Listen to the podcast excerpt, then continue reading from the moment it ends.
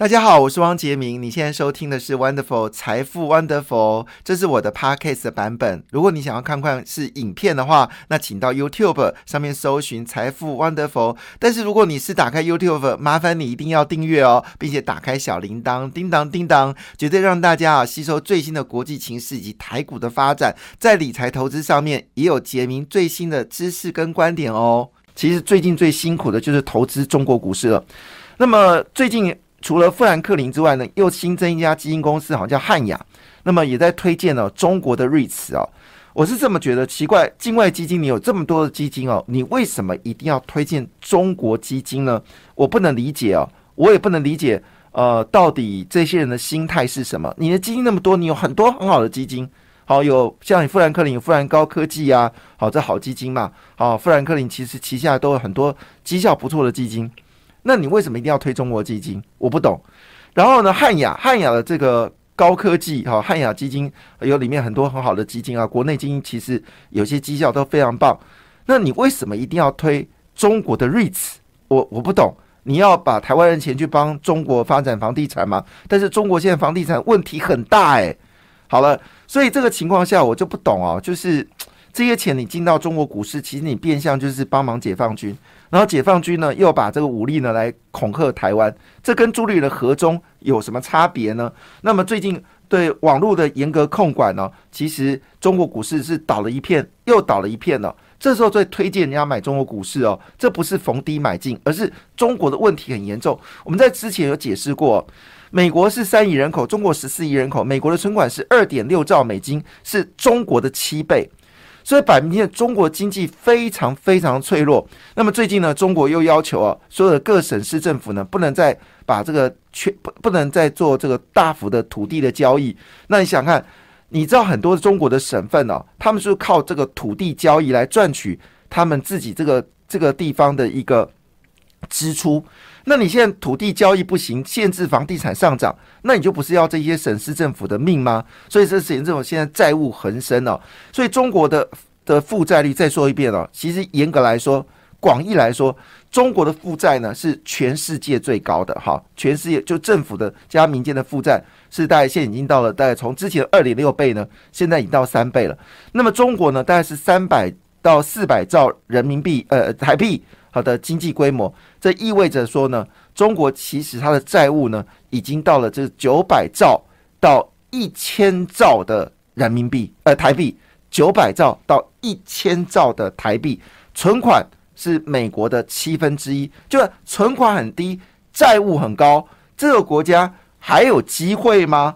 我真的很好奇哦。那现在美国呢是非常严格的管控哦，新疆棉花、新疆的这个呃番茄。还有新疆的这个所谓的太阳能多晶系哦，那么就是要打击中国。那这时候你还要投资中国，是透个坏吗？前阵子有这个美国的一家大型的这个券商哦，因为他就是替这个滴滴打车呢去美国挂牌，后来挂牌美滴滴打车呢是狂跌哦，所以投资人非常愤怒。那这位高层呢就说抱歉，他说他一直以对中国呢是乐观的。他最近呢，已经改成是悲观了哈。那如果美国四大银行、那四大投资银行开始陆陆续对中国悲观的时候，台湾却有基金哦，在推荐你买中国，这是什么样的一回事哦？好了，回来一件事哦，中国最大的问题是习近平。那习近平越独裁呢，以他的知识能力呢，对中国来说。是一件很大的风险哦。当然，台湾真的要加油。那么最近的消息呢，就是决定呢，就是所谓的当冲呢，交易税呢还是减半了。那么今天有一篇报纸，我觉得写的非常好，是这个联合报的这个 A 八版哦，他直接批判哦，说你这个这时候你还把，因为我们现在股市已经上万七了，这个已经是比之前的八百多点涨了一倍哦。那么万七其实风险就是高啊，风你只要指数越高。风险就越高，这是合理的嘛？股市最大的利多就是重挫，股市最大的利空就是大涨。再说一遍，股市最大的利多就是重挫，股市最大的利空就是大涨。因为大涨，呃呃，上涨是为下跌嘛，下跌是为上涨嘛。那么这个一切上涨就是为了卖出嘛，所以一切下跌就为了买进。好，这是股票市场，你要反向去思考。那现在指数呢，已经到了一万七、一万八了哈，甚至可能到两万点，风险是越来越高。这时候你还决定要当冲减半，还什么急建哦？那包括金管会、包括财政部，还包括公明星哦，那么就做了一个决定哦，说要赶快在持续三年呢，这个要做这个呃当冲减半。那么今天的标题是哦，吗啡当成维他命哦，台股人为这个赌场。像昨天呢，货柜人大涨哦，但百分之六十的贡献度呢是来自当冲客。所以这不是真正的理由。那你知道为什么最近股票大跌呢？因为当冲客在这个贵买跟呃贵或贵人哈，就是航海王跟这个呃记忆体部分呢，好输了很多钱，所以外资呢就空这两个产业，造成台股的信心崩溃哦，那么下跌。所以当冲这件事情，而且前阵我听到一个很悲哀的讯息啊，就是有个年轻小伙子啊不懂啊，跑去当冲，冲一冲了违约了。就你知道违约金额是多少吗？就是区区的八千块。区区吧，你知道他赔过赔下来，他赔出的代价是什么呢？他赔出代价是以后他买房子不能贷款，他不能申请信用卡，他的信用绝对会出问题。年纪轻轻的二十几岁人，他人生还活到八七八十岁，就为了当冲赔了一辈子的信用，以后只能现金交易。这就是我们说的当冲。那当冲更不用说了，现在其实很多年轻人当冲出了问题，请问媒体有讲吗？金管会有讲吗？所以我不太懂哦。我觉得这篇文章写的非常好，吗啡当成维他命哦，台股哦，这变成赌场。我们说资本市场很重要是筹资啊，筹资就是因为股票市场其实你在买卖的时候，其实是让这些企业它能够取得足够的资金，继续透过市市场来取得足够资金，而不是所谓的赌场。所以这个情况下，全体券商七月份获利百亿哦，这种获利背后。到底是正面还是负面呢？不能政府为了收税金哦，就你就不断的去想办法，想要这个捞钱，这是非常可怕的事情哦。但是可以确定一件事，当然昨天美国股市大跌哈，因为这个美国已经决定要开始减缩 QE 了，这是好事。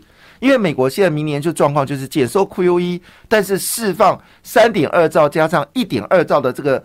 财政政策就货币政策是紧缩的，但财政政策是开闸门。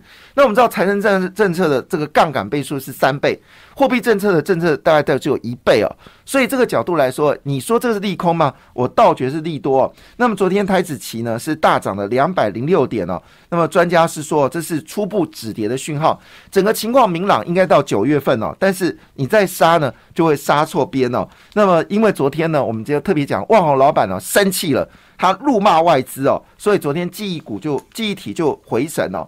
那么昨天航运股也是哦，B D I 爆冲哦。那么多档股票呢是涨停板哦。那么现在外资呢到货台积电了，我相信台积电会吹起这个呃反弹的声号声量，但焦点是在钢铁哦。这钢铁最近很多好消息。